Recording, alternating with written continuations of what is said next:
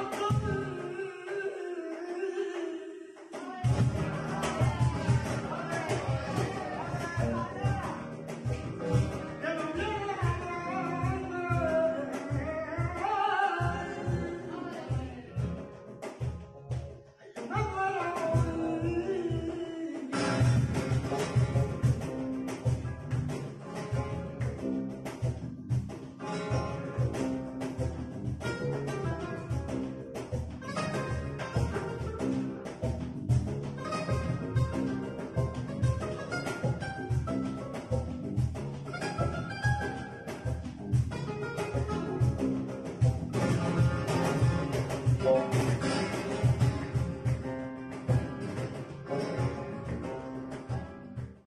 Hoy en Sobremesa Flamenca estamos con un pedazo de guitarrista de Granada que lo escuché la primera vez, yo creo que hace unos 7 u 8 años, tocando para el baile de Farruquito y después lo escuché para cantar con varios artistas. Y es una guitarra que siempre me ha parecido muy sabia porque se ve que en su forma de tocar, ya sea como concertista o acompañando, entiende los principios y los fundamentos del flamenco. En 2019 sacó un disco precioso, muy flamenco y donde ya se ve ese viaje y ese bagaje cultural de Granada a Madrid y de, Madrid al mundo. Así que bienvenido Carlos de Jacoba, estoy muy feliz de, que estés aquí porque eres un representante joven de la guitarra, del el toque gitano, del conocimiento y de, en el mejor sentido, lo que es la pureza simplemente desde el corazón, no desde, un, no desde una etiqueta antigua, sino que estar abierto al mundo. Así que bienvenido a Sobremesa Flamenca. Muchas gracias, Andrés, de verdad, de corazón. El placer es mío de compartir contigo, estar aquí, te admiro como guitarrista y para mí es un placer estar aquí contigo, la verdad, de corazón. Gracias, Carlos.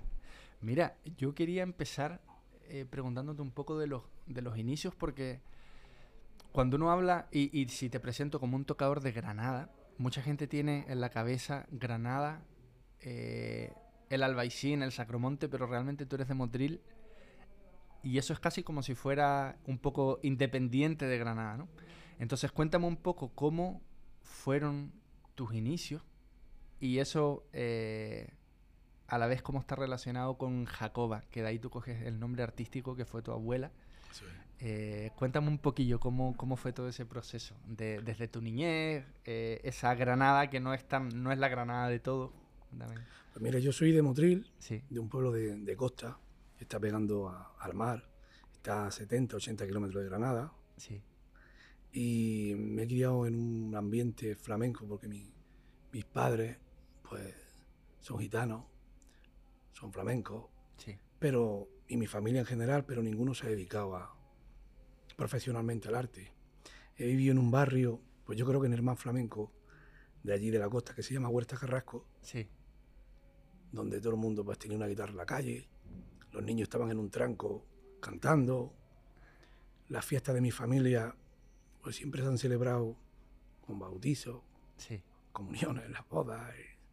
Y, yo he aprendido a tocar en, así en, en la calle, no, no tenía... ¿Y empezaste muy chiquitillo? Bueno, yo con nueve o diez años le pedí una guitarra a mi padre para los reyes, porque me llamaba la atención, lo veía en muchos de mis tíos que tocaban la guitarra. Sí. Y le pedí una guitarra para reyes y a partir de ahí, pues, con los vídeos, tocando en las fiestas, tocando, se ha aprendido de intuición siempre. ¿Y, empezaste así como un, como un juego, como algo natural? O, o, ya desde el respeto, de saber que, hostia, estoy con una guitarra, esto no es cualquier cosa. ¿Cómo, ¿Cómo fue tu sensación? Porque al final, a los nueve o diez años, mm, todavía no eres adolescente, todavía eres un niño, entonces está esa, esa impronta casi inocente, ¿no? Sí, fui inocente, pero yo, no sé por qué, pero tenía el sentido de la responsabilidad dentro. Sí. Sin, sin haber visto a nadie, sin haber visto a nadie, lo tenía dentro. Sí. Y yo trataba de dedicarle, me encerraba en mi cuarto a tocar sin saber. Sí. Mi madre me, llamaba para para comer, me llamaba para... Me encerraba en mi cuarto con mi guitarra. Y se te pasaban las horas ahí. Se me pasaban las horas buscando nada más que el sonido de la cuerda, viendo cómo era. una funda de cuadros. Mi padre me compró una guitarra de, de 10 o 12 mil pesetas, muy barata. una fundilla de cuadros. Sí. Uy, Carlos, y, y el... Ahí me encantó cuando estábamos charlando antes comiendo, ¿no? Eh, lo que te contaba tu, tu abuela, que tu, tu abuela paterna, porque tu padre también canta. Entonces me encantaría que, que nos cuente un poco, por una parte, eh, lo que venía de tu abuela Jacoba y, y, luego los consejos que te daba tu padre, antes incluso de coger la guitarra. Pues mira, mira, nosotros nos llamamos de Jacoba por eso, bien dicho por mi abuela. Y porque a mi padre nos dijo, vosotros sois de Jacoba. Un nombre muy bonito, atípico en el flamenco. Y como nos conoce todos por, los, hijos de la Jacoba, los nietos de la Jacoba, pues por eso nos, nos llamamos de Jacoba. Y mi padre siempre nos decía que lo más importante era el ritmo. Nos inculcó eso de una manera, cuando nos veía ya que ya nos arrimábamos a las fiestas que hacían. Sí. Dice, mira, si tú te quieres arrimar a la fiesta, lo primero que tienes que hacer es tocar las palmas. Y tocar bien las palmas. Porque si no, no soy flamenco. Los flamencos tienen que saber hacer las palmas bien. O sea, entendía que si no podías llevar las palmas a compás, nunca ibas a tocar nada, ni iba a ser flamenco. O sea, era como. Los flamencos tienen que saber hacer palmas por tango, palmas por bulería, por soledad por bulería, y hacer las palmas despacito, flojitas. Ella tenía un concepto muy bonito. Claro. cantaba como aficionado al cante, sí. no profesionalmente. Porque mi padre siempre ha trabajado en el matadero y después se fue a la construcción. Sí. Y han sido gente de a pie, ¿no? No han tenido nunca la posibilidad esa, ¿no? Claro, pero era siempre tenía su, su sentimiento. Era flamenco, da igual lo que hiciera. Mi padre y mi familia son flamencos desde que se levantan hasta que se acuestan. Y además sabiendo de, de, cante, de cosas, ¿no? Una cosa muy bonita. ¿verdad? Qué, bonito. Mm. Y, y, Carlos, cuando lo que decía un poco en la, en la, presentación, que uno siempre tiene la idea de Granada como de un toque de Granada, o los habichuelas, o incluso hay ciertas dinastías allí que, que de, de tocadores aparte, antes de los habichuelas eh, pero tú me, me, estabas contando un poco que Motril es un poco independiente a eso, ¿no? Eh, que de hecho, de las primeras veces que fuiste a, las cuevas, a un tablado, eh, ya fue con 16 años por ahí, ¿no? Sí. Cuéntame cómo lo viviste tú. O sea, tus referencias de flamenco no eran tan granadinas en realidad, ¿no? Claro, porque mira, yo era más crío. Sí. Los tiempos estaban de otra manera. Sí. Y a lo mejor yo no subía tanto a Granada, no, no. Estaba en Motril con mi gente. sí no sé, pero yo creo que por la gente o por la costa o por la playa, pues ahí se desarrolla otra manera de distinta, exactamente, distinta, ¿no? A lo de, de, la, de, la, ciudad a ciudad, ¿no? Nosotros teníamos nuestro propio código, nuestra propia forma. Entonces yo era lo que escuchaba de mi padre, de mis tíos, era lo que yo aprendía. No, no aprendí directamente de, de, nadie porque tampoco fui a trabajar los tablados. Estuve una vez y tuve que, me dicen que tenía que sacaba una mujer a bailar y ya a mí me dio aquello, ¿sabes? Me dio a mí. ¿Esto qué es? Claro. Y entonces, pues, yo no me, me da cosa esto. De verdad. Y, y mm, de, bueno, de, un poco esa infancia ahí en Motril, después con la familia os mudaste ya a Algeciras, ¿no? Antes ya de hacer el paso a, a Madrid. Eso es, porque mi padre y mi hermano trabajaban allí sí. y nos fuimos a vivir a Rinconcillo sí. Algeciras. Y, ahí, de hecho, hay una historia muy bonita, ¿no? Con lo de tu hermano y Ramón de Algeciras, o si, quieres compartir un poquito. Claro, hombre, mira, nosotros vivíamos, y mi padre se alquiló una casa allí, y se la alquiló a un amigo de Ramón, sin saber que era amigo de Ramón de Algeciras. Sí. Nosotros estábamos en una casilla preciosa, y cuando venían de trabajar, yo estaba todo el día estudiando con la guitarra. Cuando venían de trabajar por la tarde, se venían mi padre, mi hermano, mis tíos, mis primos. mi madre ponía allí una mesa para comer en, la misma, la misma calle, que era un patio de vecinos. Y un día viene un hombre, se, asoma así con las gafas. Yo, no, le, no, le, eché mucha cuenta. Un vecino, un amigo de aquí que ha venido. Y era Ramón de Algeciras, tío. Qué bonito. Y ahí, claro, él, él en ese momento ya había escuchado a tu hermano, todavía no lo había Mi hermano estaba cantando en ese momento. que, que, los que, si no, si no lo saben, lo que nos están escuchando, eh, tu hermano fue toda la última época con Paco, de Lucía. ¿Se pegó cuántos años con Paco? Pues los cuatro o cinco últimos años de... Claro. Y de hecho fue en, parte, bueno, no, directamente relacionado, pero Ramón de Algeciras lo escuchó allí. Sí, le dijo, le dijo una cosa muy bonita. Dice, David, qué bien afina, qué bonito te suena el eco. Sí. Y qué bien, transmites mucho lo que, lo que haces, me gusta. Y se pone, si Paco te escuchase, seguro que, que te llamaba ir con él. Después yo me vine a Madrid. Sí. A los dos años de estar aquí en Madrid, se vino David y al poco tiempo estaba con Paco. Ya no vivía Ramón. ¿Sabes? Fue, no sé, una cosa muy... ¿Tú crees que lo habrá dicho o que fue algo... Bueno. No hay nada de casualidad. No, nada es casualidad. Nada es casualidad. ¿Y, y cómo viviste tú la transición de Motril, Algeciras a Madrid? Porque tiene que haber sido un cambio... ¿Tú qué edad tenías más o menos en ese momento? 17, 18 años. Ah. Claro, hay que comerte el mundo, ¿no? Ha, habido de aprender de... ¿Cómo, ¿Cómo fue ese cambio? ¿Te sentiste un poco bicho raro aquí en Madrid? O... No, aquí en Madrid no, me sentía más bicho raro allí. ¿Sí? Porque, en el sentido de que toda la gente de mi generación, mis primos, mi, ya estaban trabajando, ya tenían un oficio. ¿Y tú tocando la guitarra? Y yo estaba siempre tocando la guitarra, a donde me llamaban. Sí. Pero todavía no tenía mi carrera. Sí. Entonces yo tenía la necesidad de venirme a Madrid. Que si te vas de un pueblo así a Madrid es como si te vas de Madrid a Nueva York. Totalmente. Yo no conocía a nadie. Claro. No conocía nada. Y me vine aquí a Madrid y Madrid me dio una aprobación muy bonita, la verdad. Qué, qué bonito. O sea, tú, tú, ya te viniste a Madrid un poco a tiro hecho. Es decir, quiero, quiero hacer carrera aquí, quiero abrirme un hueco con la guitarra. Exactamente, no sabía lo que iba a pasar, pero sí tenía claro que tenía que venir. Sí, te pasó un poco a mí, a mí en, en sentido diferente, pero cuando me vine de Chile a España, decía, no sé lo que va a pasar, pero tengo que ir. Exactamente, pues esa fue mi sensación. Claro. Y, y, aquí en Madrid, eh, ¿qué, qué, qué, músicos te marcaron? Porque en, en, tu forma de tocar, en tu impronta, eh, por, ahora tampoco quiero decir nada, pero me encantaría que tú cuentes algunos nombres. Puede ser sobre todo guitarristas quizá, o, de pronto, no sé, mm, gente que no sea... Eh, que no toque la guitarra, pero sí sean del flamenco.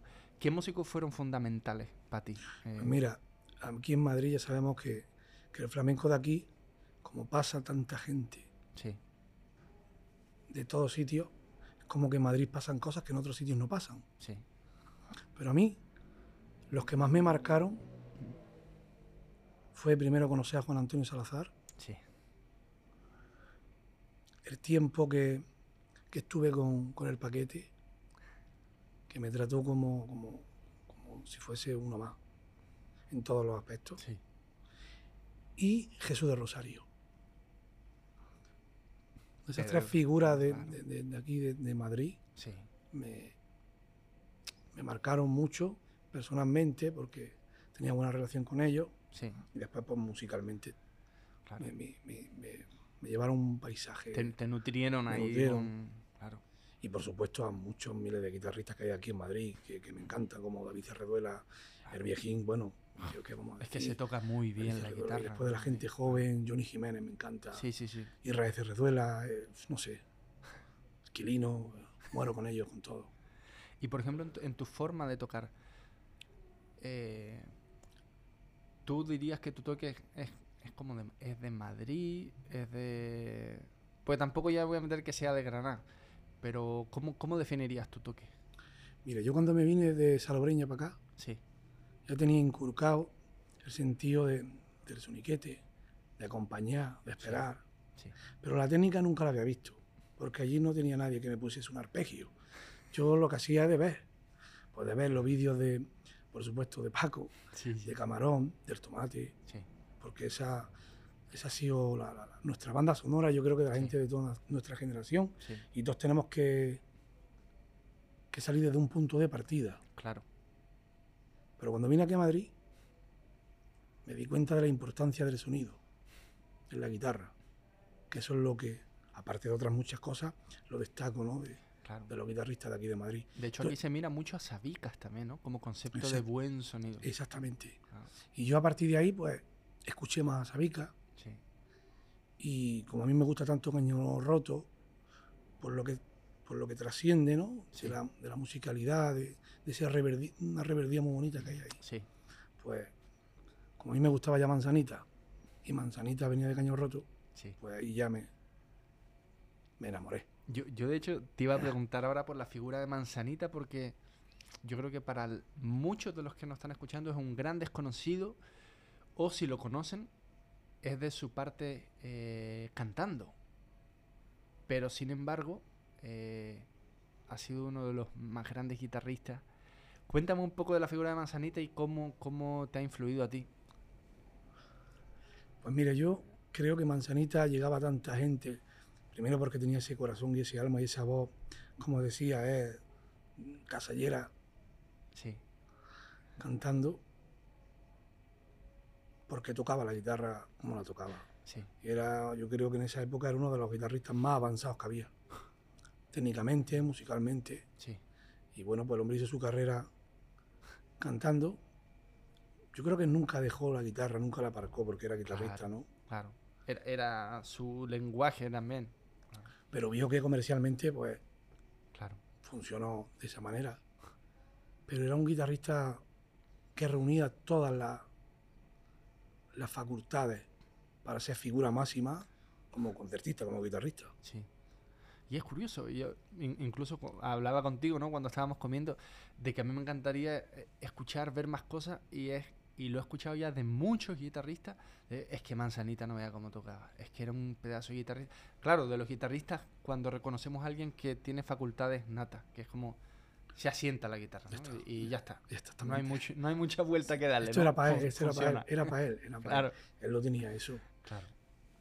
Lo tenía eso, además hemos escuchado a mucha gente hablar directamente de artistas. Incluso Paco, ¿no? Que decía... Incluso Paco decía que que si no, creo que hay una entrevista por ahí que dice Paco, ¿con quién no te subiría al escenario? Y dice, con Manzanita. Qué bonito. Mm. Carlos, y es muy interesante porque al poco tiempo que tú vienes a Madrid, ya en tu carrera acompañando, porque ya hablaremos de, la parte solista, ¿no? Pero ya hay nombre de Duquén de Diego El Cigala, Estrella Morente, Antonio Canales, Farruquito. Eh, yo con eso te quería hacer dos, dos preguntas, ¿no?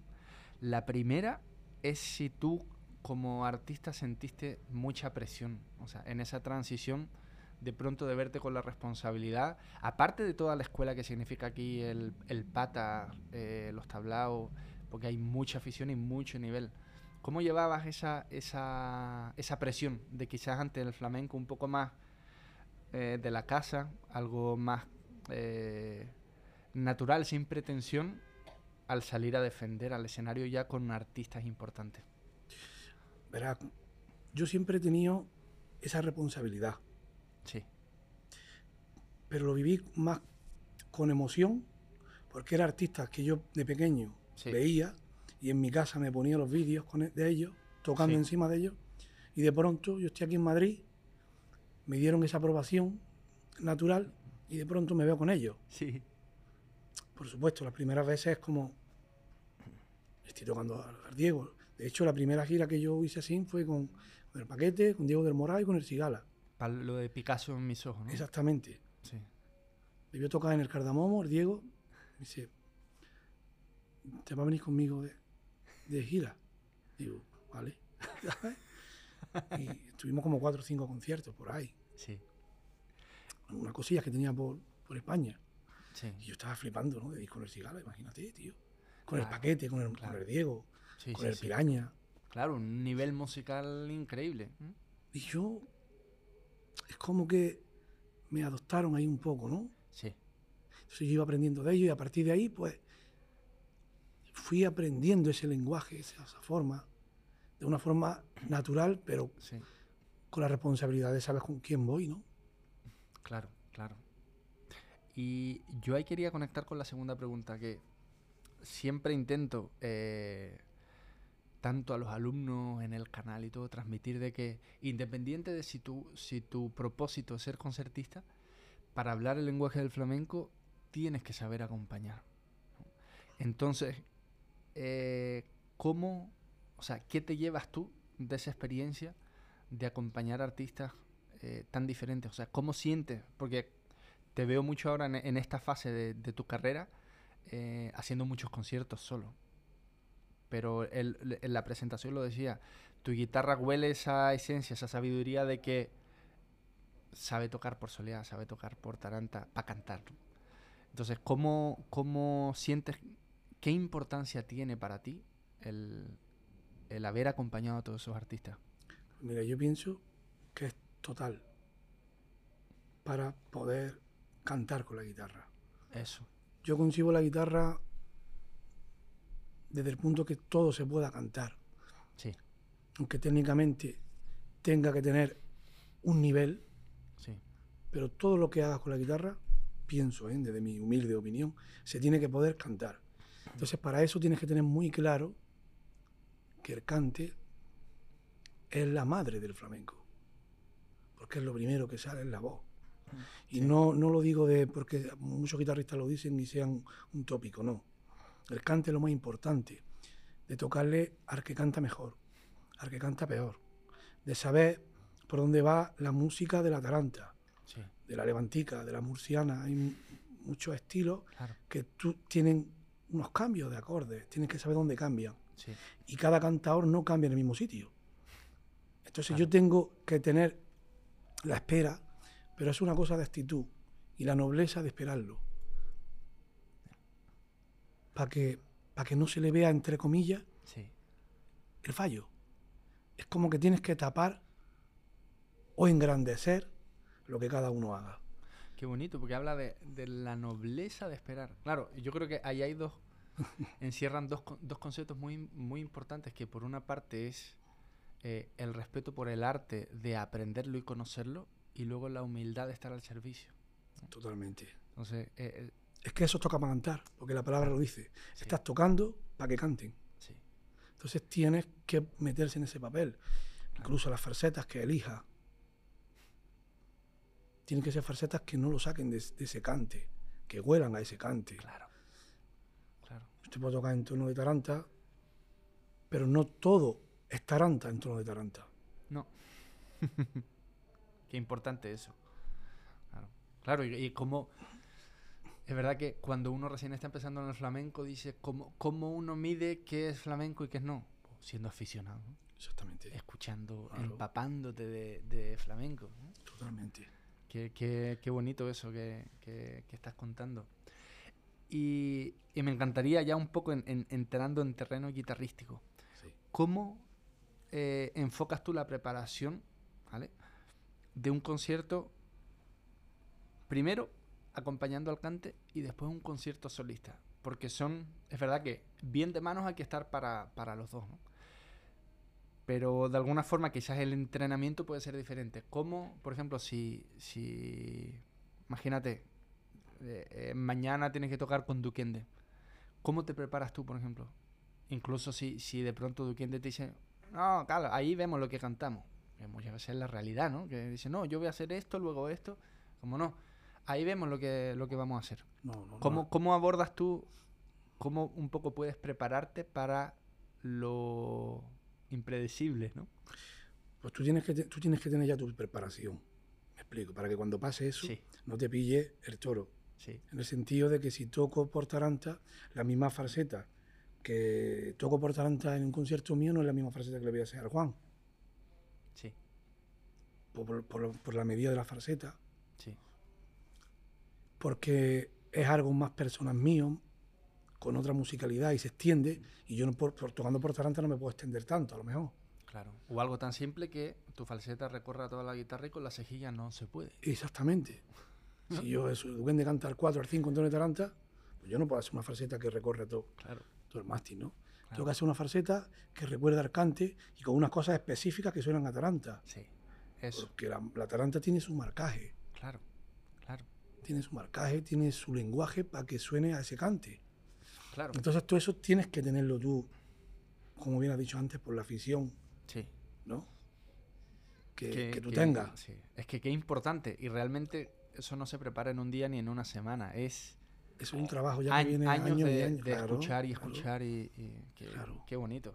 Porque es verdad que el, el, como guitarrista adaptarte a registros de cante, por ejemplo, tan diferente. O lo mismo que, que conté antes, de, eh, yo por ejemplo te vi con Farruquito en Jerez, eh, o con Canales, tener de alguna forma esa... El estar abierto a lo que pueda pasar requiere mucho conocimiento. Tienes que tener una base flamenca importante. Y yo creo que yéndonos al principio de, la conversación, ¿no? a lo que me, me inculcó mi, mi, padre, que yo lo veía como algo que no tenía importancia, pero cuando él me dijo, tú tienes que saber lo que haces. Para saber lo que haces, tienes que estar viendo el ritmo, de sentido. Sí. Que sepas esperar, que sepas acompañar, que sepas rematar con una palma. Porque después eso, si lo llevas... Es como que yo me di cuenta de eso cuando vine a Madrid. El lenguaje que tenían aquí, yo, sin haberlo visto de nadie, ya lo entendía. Claro. Eso es lo que a mí me dio la aprobación. Me faltaban muchas cosas técnicamente en el sonido, que después tú las puedes pulir, pero eso tienes que tratar de averiguarlo. Claro, había algo más profundo que sí estaba. Sí estaba. Carlos, y ahí, y ahí hemos hablado un poco el, por una parte el tema para acompañar, ¿no? Mm. Pero luego a la hora de abordar un concierto solista, ¿tienes algún método especial? Eh, porque yo sé que muchos de los que nos están escuchando, sobre todo también por algo tan simple de que muchas personas que no están en España no tienen cante para acompañar. O de pronto hay alguien que canta, pero no es con el afán de hacer un recital en un festival porque no existe directamente. Entonces, eh, ¿cómo, te preparas tú a la hora de tocar solo? Porque yo sé que seguramente a mucha gente le encantaría o, pueda ser de ayuda cualquier consejo que... Pues mira, para tocar solo sí. se requiere... Para la guitarra se requiere muchas horas, en general. Sí. Pero para tocar solo se requiere muchas más horas de trabajo. Sí. Encerrarse. Sí. Muchas horas con la técnica y con el repertorio. Con el repertorio. Que tú lo tengas claro. Pasar tiempo solo importante, no demasiado, pero pasar tiempo solo para concentrarte y mentalizarte. Sí. Y sobre todo tener mm, tu repertorio muy claro. Yo lo que hago es que dentro de los temas de mi disco que tengo, pues lo estructuro de una forma, creo, la más lógica posible para que el concierto vaya de menos a más. Empezar con un toque que yo tenga más confianza. Para tocarlo despacito. Algún toque libre. Exactamente. Ves, ves cómo va el sonido, la pulsación, cómo te responde, la guitarra, la afinación. Y poco a poco voy introduciendo en el elemento en el concierto que te vayan ayudando a ti y a nivel de espectáculo pues que, que cada vez sea más grande, ¿no? Claro. Y, el tema, por ejemplo, de. Sí, que nosotros que somos guitarristas, ¿no? Que a veces es muy duro cuando estás tocando, por ejemplo, tienes que defender un concierto entero y quizás las cosas no están saliendo como, como tú esperas, ¿no? Entonces, ¿cómo llevas tú esa cosa, ese diálogo contigo mismo, ¿no? En la cabeza, porque es muy importante el de alguna forma que tu voz interior no te no te entierre más, sino que te ayude a, tirar para arriba. Eh, ¿Tú lo trabajas un poco eso o, Mira, yo, yo no lo... O sea, lo trabajo en el escenario. Sí. Entonces lo que trato es de... En el, mismo escenario, sí. como eso aparece, hay un miedo ahí que te dice, ahora va a fallar. Sí. Si te dice eso, falla. Claro. Es como controlarte a ti mismo. Sí. Y si falla, como es verdad lo que estoy haciendo, pues tienes que hacerlo de nuevo. Y, si puedes retomar la frase, pienso que no hay nada más sincero que si te has equivocado, hacerlo otra vez. Sí, mira. ¿Sabes? Eso es lo que yo, lo que yo pienso. ¿Te has equivocado? Pues hasta que te... No, en verdad no te vas a tirar dos horas haciéndolo, pero... pero, no sé. Es complicado, porque yo pienso que los guitarristas solistas pasan mucha fatiga interiormente. Claro, se pasan muchos miedos, nervios. Eh. Pero si tú tienes tu repertorio bien, puede fallar algo, te puedes ir, pero enseguida, enseguida te engancha. Claro, claro. Te engancha. Hay que ser fuerte mentalmente. Y yo creo que lo que te da la fuerza es el estudio. Y el llevarlo preparado. Claro. Porque después puede haber cosas como el sonido, como esto, que no están, pero no depende de ti. Claro. Sí, yo creo que es como, como el deportista que ha hecho los deberes, ha entrenado, eh, va fuerte, dice, pues me cogerá mejor o peor. Exactamente. Pero voy con una base que me da confianza. Claro. Como... Si no has hecho ese trabajo, pues a lo mejor tienes más nervios porque sabes claro. que en un momento dado no vas a responder. Entonces empiezas a ponerte nervioso. Porque fallar, falla todo el mundo. Claro. Pero una cosa es fallar y otra cosa es no haber trabajado. Eso es. Por lo menos que ese fallo, si es por algo que no dependió de mí, pues eso ya. Te enganchas otra vez y sigues tocando y no has roto la atmósfera o el clima, ¿no? Claro, claro. Carlos, y ya un poco pensando en, los chavales que nos, nos, puedan estar escuchando. Si imagínate que viene un chavalito de 12 años a estudiar contigo, ¿vale? Eh, y viene ilusionado con la guitarra. ¿Qué consejos le darías tú? O sea, ¿cuál, si piensas en, uno, dos o tres consejos que para ti serían fundamentales de transmitirle, qué sería? Pues mira, lo primero, lo primero, que la satisfacción que te da la música, sí. en este caso es nuestro género, pero la cultura en general no, pero la música o la guitarra, la satisfacción que te da, es muy complicado que te lo dé otra, otra cosa, que no sea la música. Sí. Y después es un vehículo, es un vehículo de tu persona, de tu personalidad. Sí. Para poder decir cosas como somos como un instrumento. Un instrumento desde arriba, que si tú lo, utilizas para hacer bien, pues va a poder ayudar a mucha gente. Para, para ti, Carlos, eh, que ya lo estábamos hablando un poquillo cuando estábamos comiendo. Eh, me gustó mucho que, entremos en este terreno porque, claro, quizás lo normal es que uno se espere. ¿Cuál sería tu consejo? Ah, no, mira, pon la mano así o no, mira, tiene que estudiar mucho. Sino que al entender de que, aparte de una filosofía de vida, de una actitud ante la vida, ya estamos ante, de alguna forma, un don eh, no por meternos en religión ni nada de eso, quizás un poco en, el terreno espiritual, pero es un don que tú no has decidido tener, es un regalo. Totalmente. Entonces dentro de ese regalo mm, eh, divino, por llamarlo de alguna forma, eh, la música es, conectar con eso. Eh, cuéntame qué sientes tú con eso, porque es, es muy bonito comprender de que atrás de alguien, por ejemplo, que está tocando la guitarra o que está cantando, que ya vamos a hablar de eso, hay una conciencia de una conexión con, Dios o con algo más grande que tú. Vale. Cada uno cree, ¿no? En, lo que lo que quiera creer o lo que sienta creer. ¿no? Yo por supuesto creo en Dios. Y yo creo que es Dios que lo hace, ¿no? Eso es algo divino. Un don que te regala, toques, cantes, bailes, y ahora tú tienes que tener la capacidad de ese don que te han dado, sabes administrarlo para bien. Cuando yo digo para bien, ¿qué es? Pues no asociártelo a algo como tuyo. Porque si ese don está ahí y tú te lo asocias a ti, qué bueno soy, qué bien esto, qué bien lo otro, se aparta el don de ti, te deja tirado. Claro. Porque entonces estás poniendo tu, tu inseguridad y tus miedos antes que lo que te han dado. ¿Sabes? Claro. Entonces eso yo creo que de alguna forma va desapareciendo. Esa luz que brilla ahí, que no se ve, va desapareciendo. Y es un vehículo. Esto somos instrumentos. Entonces es algo muy bonito dedicarte a esto, trabajarlo. Si de pronto tú vas y tocas un concierto de una hora y media y eres capaz de desconectar a la gente de, de todo lo mal que está esto, el mundo, pues eres, eres alguien... Es medicina. Eres alguien especial, ¿no?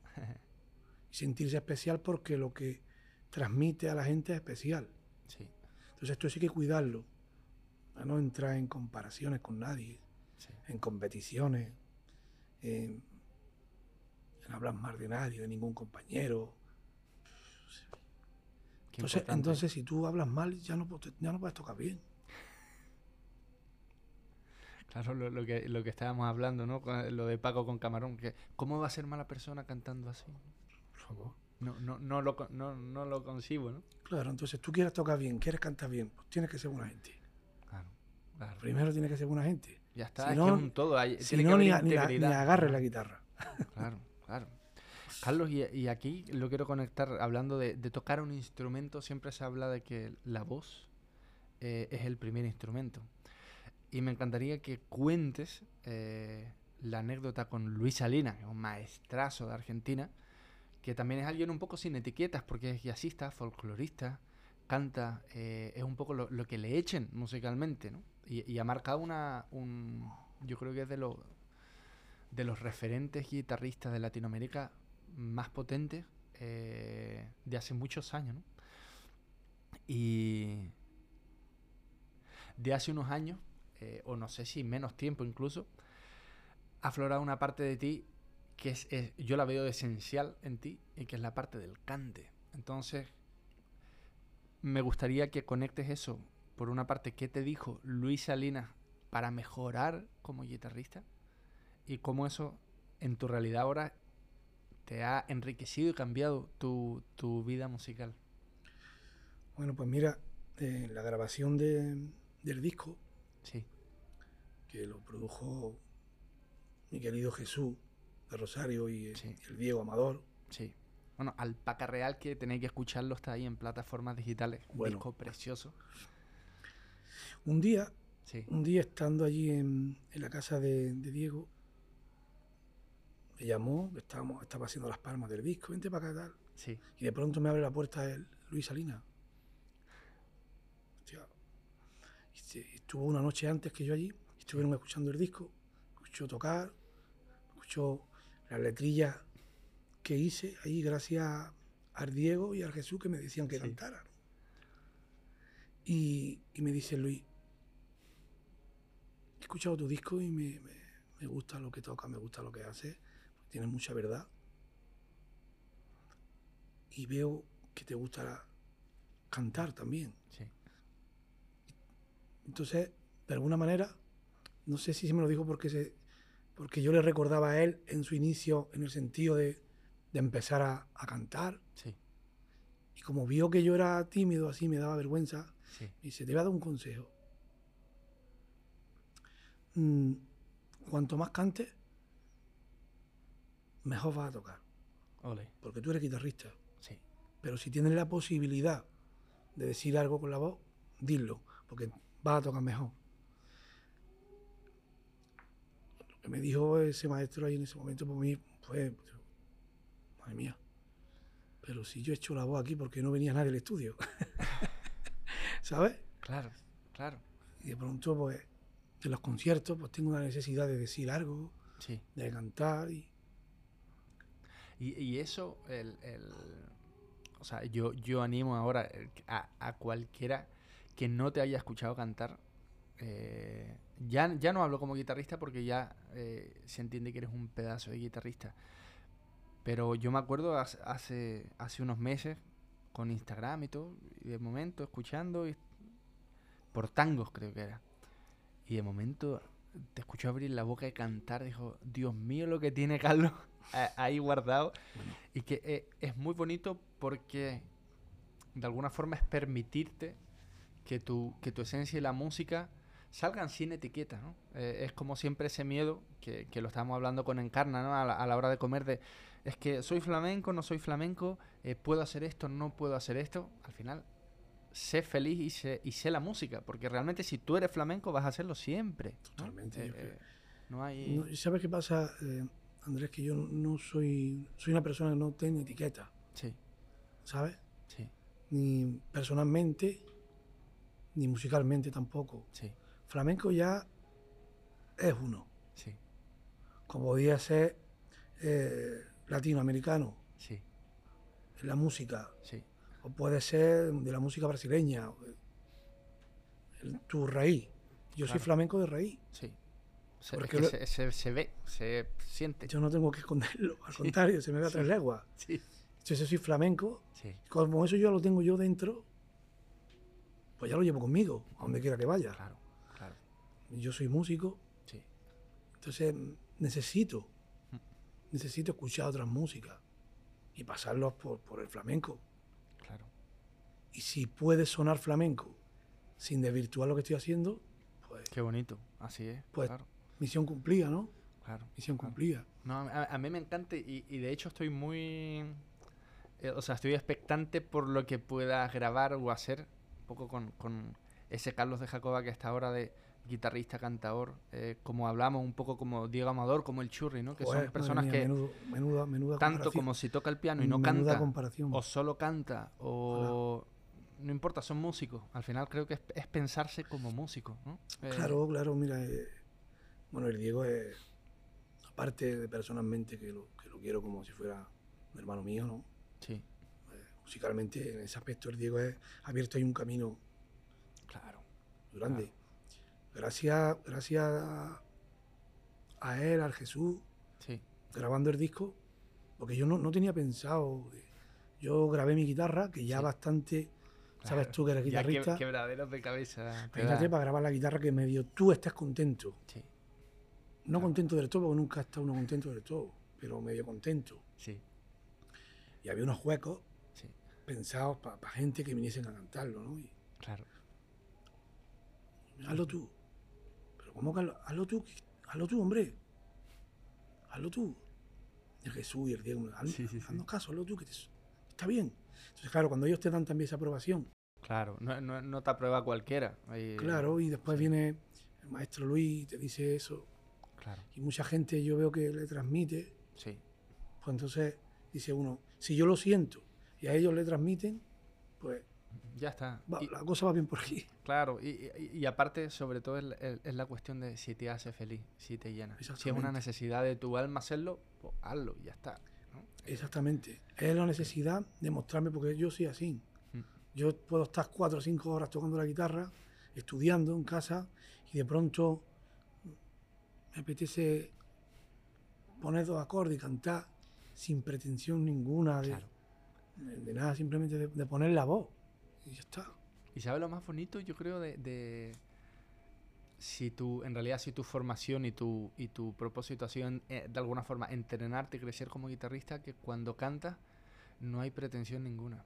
Entonces, cuando uno está libre de eso, es lo mismo, ¿no? Cuando a veces esos momentos que uno está con la guitarra y parece que uno no ni, ni busca ni pretende y todo fluye, y muchas veces son momentos escasos, pero que dice, qué bonito, qué alegría, ojalá poder estar así siempre. Y cuando haces algo que normalmente no es donde pones toda tu intención de hacerlo bien, fluye más bonito. Claro, porque yo el, cante lo tengo aquí.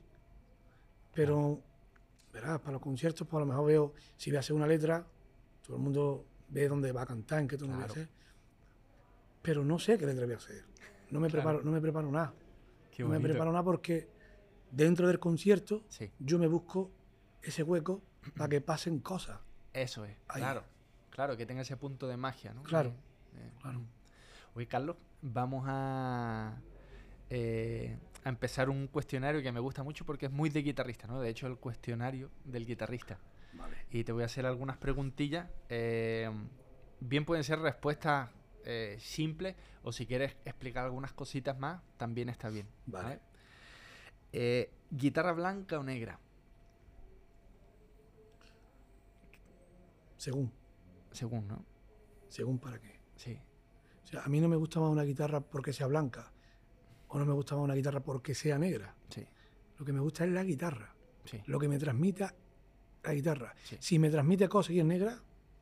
O sea, que te ves acompañando o con una negra o una blanca mientras la guitarra te diga cosas, ¿no? Exactamente. Vale. Y, tú me estabas contando, eh, justo antes me estaba mostrando... Si es de Javier Castaño, mejor. Eso, que estabas tocando con una de Javier que, bueno, la, la probé un poquillo espectacular. Muy buena. Sí, Javier es un constructor aranjuez maravilloso. Sí. Que yo, aparte de ser un gran amigo mío, sí. es un constructor comprometido sí. con la guitarra flamenca, sí. con la guitarra de concierto y comprometido con los músicos. Qué bueno, qué bueno. Luego, Carlos, la postura para tocar. Que, ¿Cuál es la, la, que, la que más sueles utilizar? En, puede ser incluso para concierto, para estudiar o... La, posición yo trato de que sea lo más correcta posible para no hacerte mucho daño. en los conciertos cruzamos la pierna, yo estoy acostumbrado a cruzar la pierna. Sí. Pero cuando estudio, pues trato de, de no estar todo el día con la pierna cruzada porque después te puede doler la espalda, ¿no? Claro, se te duerme la pierna. Exactamente, ¿no? Y tratar de poner sobre todo la espalda recta, lo más recta posible. Porque si yo, veo muchos guitarristas, muchos compañeros que están así un poco para abajo y yo... De, Notre Dame. exactamente, me gusta ponerme recto, ¿no? Para tocar. Sí. Eh, luego, ¿usa cejilla moderna o tradicional? Pues mira, me gusta la moderna porque es la que hemos conocido, pero en el sonido me gusta más la de madera. O sea, no cuando, es, cuando es buena, el sonido. Sí, cambia la presión de la cuerda. Más, flamenca la otra. ¿Sabes lo que me pasa mucho? Que incluso tengo un par de cejillas bonitas, pero sacarla y ponerla a veces es muy duro, tío. Sí, el otro es mucho más cómodo. Sí. El otro es mucho más cómodo, pero no sé. O lo mismo es que le tengo que pillar el punto. Estéticamente me gusta mucho más la tradicional, pero a veces me cuesta un poquillo. Claro, tampoco estamos acostumbrados a, cambiar tan rápido. Yo, antiguamente se ve con los conciertos y sobre todo Paco que esas las coge y, no ves cómo las manejaba. Sí, sí, sí. Luego, ¿usas afinador? No, en los conciertos sí. suelo llevar unos chiquititos, pero hay que aprender a afinar la guitarra. Yo me gusta afinar la guitarra de oído. Sí. Lo que pasa es que por, por las luces, por muchas cosas, sí. Sí. y contacto instrumento, a lo mejor no. Y te llevas tu afinador, pero es verdad que si estás solo, solo es más fácil. Pero claro, cuando no, hay tiempo y hay muchos compañeros y hay ruido y todo eso, cuesta mucho afinarla bien, ¿no? Pero la guitarra hay que saber afinarla. Sí, muy importante. Totalmente. Y luego las uñas. ¿Tú usas uñas naturales, gel, porcelana? como Yo no utilizo nada, yo utilizo mi uña natural. Y, cortita, si puede ser. ¿Y tiene que un endurecedor o Sí, me he hecho algún un esmarte para protegerla sí. y que me dé fuerza en la uña aunque yo tengo la uña, gracias a Dios, la tengo, tengo bien. Claro, pero ¿esmalte o endurecedor? No más, más que nada. Endurecedor, sí. si lo hay, o un esmalte. Vale. No dejarla nunca, ¿sabes? Al, aire, sin nada. Claro, claro. Ni demasiado dura, ¿no? Porque el tacto. Claro, claro. Yo no me he hecho pegamento, no me he hecho nada. Nunca me he echado nada. Qué bueno. Ni, ni, tocando para bailar. Cuando tocaba para bailar, de verdad, me acuerdo de la época que estaba en el Córdoba. Sí. Que ahí se entró cuatro pases. Claro. Cuando se me rompía la uña, con el corta uña, como de todas maneras, la verdad, ¿no? hay que decirlo, que cuando se toca para bailar, sí. pues parece como que importa poco lo que estés haciendo. Porque se aprieta mucho con la palma. Claro. Se aprieta mucho con los pies. Cuesta, no, se puede matizar. No se puede matizar, por eso yo me cortaba la uña. Yo hasta un mes, pues, con la uña, me cortaba la, la, de esta y a tocar. ¿Y tocaba sin uña? Tocaba sin uña, con la yema. De verdad. No se escuchaba la guitarra, ¿no? pero bueno. Directamente. De verdad, pero se te hacía un callo aquí que no veas muy, bien. Y después cuando te crecía un poquito de uña, sonaba la guitarra. No vea, ¿no? Sí, sí. Qué curioso. Porque no sé hacerme, no sé hacerme la uña, ¿no? Nunca me la he hecho, no sé hacerme. Claro. Yo es verdad que yo pegamento casi no, o sea, algún tiempo y todo, pero también es verdad que a veces que qué difícil es dar con el punto de flexibilidad y fuerza. Eh, es como a veces o te queda muy dura y luego te engancha o muy blanda y se te... Que es, un tema, es un tema. Es complicado de la uña. Luego, cuerdas, ¿tú usas nylon o carbono? Nylon. ¿Y tensión? Tensión alta. Alta. Sí. sí. Y Carlos, ¿tú eres disciplinado? con la guitarra me refiero. Yo creo que todo el que quiera tocar la guitarra tiene que ser disciplinado. yo creo que eso va junto, ¿no? Es muy raro un guitarrista. Bueno, Sí, los hay, pero, pero es verdad que por regla general solemos ser... Si no eres disciplinados. Mm. ¿Y, más de día o de noche? ¿Diurno o nocturno? Hubo una época que sí. ¿De nocturno? De, nocturno. Cuando no tenía los niños. Claro. Ahora que tengo mis niños. Normal, claro. Y, no es mejor la mañana. La mañana es mejor para estudiar. Está más fresco. Luego, ¿Te pone nervioso antes de salir a tocar? Siempre, muchísimo. Siempre. Claro, normal. Muchísimo. ¿Y qué te gusta hacer media hora antes de salir? Estar solo, tranquilico. Con la guitarrita. Con la guitarra afinando. Y, y rezando. Hablando con el Juan Abichuela Nieto, haciendo estas preguntas. ¿Y qué hacen en el camerino media hora antes? Rezar. Estoy con mi guitarrica, no sé qué, y, rezar. Claro, porque es que momento íntimo de... Sí, en capilla. En capilla, totalmente. y luego, acompañar o tocar solo. Acompañar es, es maravilloso. Hay veces que tiene la necesidad de decir cosas tú solo pero acompañar es, mi lo que me en fin lo que me, lo que me, lo que me gusta. También lo has vivido en casa exactamente no me, me, me, lleva a mi casa. Lo que pasa que es verdad que tengo la necesidad de tocar solo. Sí. Qué bonito. Luego un consejo para viajar con la guitarra. Tener un seguro bueno. Tener un seguro bueno.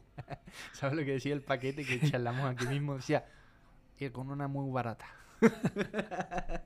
Es una guitarra que no te duela. Exactamente, wow, exacto, perfecto. Sí, porque es que... Se sufre, ¿eh? en los vuelos. Se sufre. Aquí viene una pregunta complicada. Tres discos de guitarra. Aquí, siempre digo lo mismo. No, no tiene que ser los que tú digas, ah, son estos tres los que han marcado la historia. No, tres discos que para ti te hayan marcado. Tres discos de guitarra flamenca. Siroco, Potro de Rey y hay un y hay un, disco de, de, Sabica. El flamenco, ¿no? Eh, se llama, es que no me acuerdo del nombre, tío. Joder, vaya preguntilla, ¿eh? Pero bueno. Que nunca me he planteado eso yo. Claro. ¿Sabes? Nunca he planteado qué disco, nunca me lo he planteado. Pero bueno, ya se entiende, al decir Sabica, es que ni siquiera, yo muchas veces no me sé tampoco los nombres de claro, porque hay como guitarra flamenca o Sabica flamenca, pero se entiende que es la escuela de Sabica también, porque muchas veces uno dice Paco, dentro de Siroco, pero ¿cómo, ¿cómo, tú eliges uno de Paco? Guitarras callejeras también, de, de, Rafael Amado y de Pata Negra, tío. Ah. Que lo escuchaba... Qué bonito, el una esencia muy... Pues esos tres. Ole. Esos tres. Qué bonito. Y luego, dime tres artistas que te hayan marcado. Ya pueden ser del flamenco o no. Pero tres artistas que... Yo siempre lo digo, es como de los que te vuela la cabeza, ¿no? Que te digo, ¡bah! Pues Camarón. Sí. Por supuesto. Paco de Lucía. Sí. Y Manzanita. Ole. Cuéntame un sueño por cumplir con la guitarra. No soy una persona que me plantee, o sea, tener sueños con la guitarra. Mi sueño ya está cumplido, que es tocar. Y poder mantener a mi familia de lo que más me gusta, que es tocar la guitarra. Lo que venga después será cuestión de lo que, de lo que Dios quiera y yo trabaje. No, no confío en, en otras cosas que no sea eso. Los pies en la tierra, ¿no? Sí. Claro, los pies en la tierra ya la ves con el wifi conectado. Arriba. ¿Y por qué tocas la guitarra? Porque lo necesito. ¿Y cuál sientes que es tu misión en, en la vida? ¿Y cómo te gustaría que te recuerden? Bueno, yo creo que mi cometido es tratar de, de hacer el bien a través de la música que, que escuche algo de lo que yo hago, pues que pueda viajar a donde, donde quiera. Ese yo creo que es mi, mi cometido, ayudar a los demás a que sean un poco más felices. Entonces hay que cuidarlo con, con buenas acciones, con, con, cosas buenas, como te he dicho antes, no hablar más de nadie. Transmitir cariño, transmitir amor a todo el mundo y, y sea una persona lo más correcta posible dentro de nuestro fallo. Eso mucho. Qué bonito. Bueno, Carlos, estado un montón de gusto hablando contigo. Siempre te decía, antes incluso de empezar a grabar, de que esta sobremesa, esta, esta instancia, muchas veces uno no es consciente de a quién puede afectar positivamente Y siempre he sido partidario de que muchas veces a tocar la guitarra o a hacer lo que tú haces se aprende en una conversación, en un libro, en una película, no, no solamente en una falseta o en un ejercicio técnico. Y justamente esta conversación y escucharte hablar de, de incluso de lo sagrado que puede haber en la guitarra, en la música, de la apertura, de, de aunque vengas de una familia flamenca, tener esa, esa conciencia y esa noción de compartir. Yo te, te agradezco de que lo hayas querido a la vez compartir con todos los que nos ven, los que nos escuchan. Y también quería darte un detallito de los amigos de Solera Flamenca para que siga fluyendo la música de tu guitarra. muchas gracias, Y bueno, ojalá nos veamos muchas más veces. Y estoy loco ahí por, bueno, a ver si sacas otro disco, si te escucho más cantar y tocar y, hacemos cosillas. En ello estoy. El placer ha sido mío de estar contigo aquí, porque te admiro como guitarrista, como persona y después este trabajo que estás haciendo maravilloso para enseñar la parte más verdadera del mundo flamenco. Y es muy bonito la labor y, agradecido de, de que hayas contado conmigo. Gracias, Carlos. De verdad, de corazón.